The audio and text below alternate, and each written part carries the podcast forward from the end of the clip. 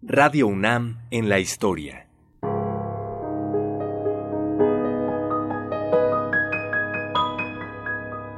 Nuestra es la voz.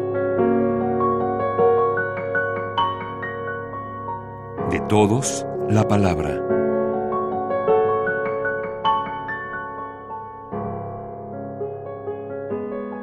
La maestra Josefina Millán fue una de las colaboradoras más asiduas de la radio universitaria.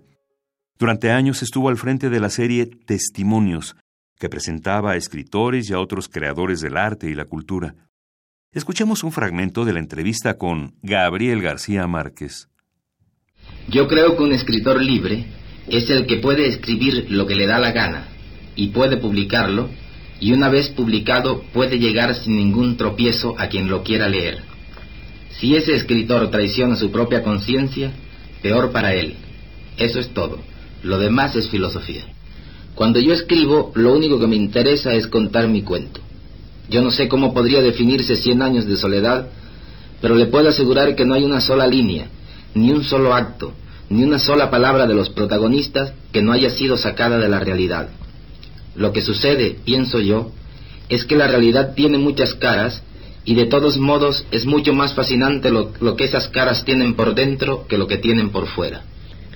Yo he dicho, y quiero repetirlo, que Pedro Páramo es la novela más hermosa que se ha escrito jamás en lengua castellana. Subrayo, la más hermosa. Sin embargo, lo único que oigo decir sobre Juan Rulfo es que no ha vuelto a escribir.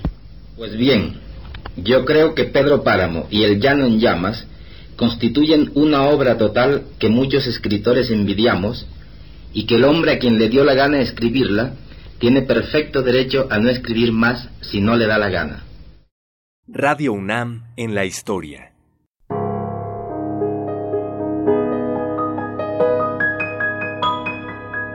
Voces de ayer y hoy.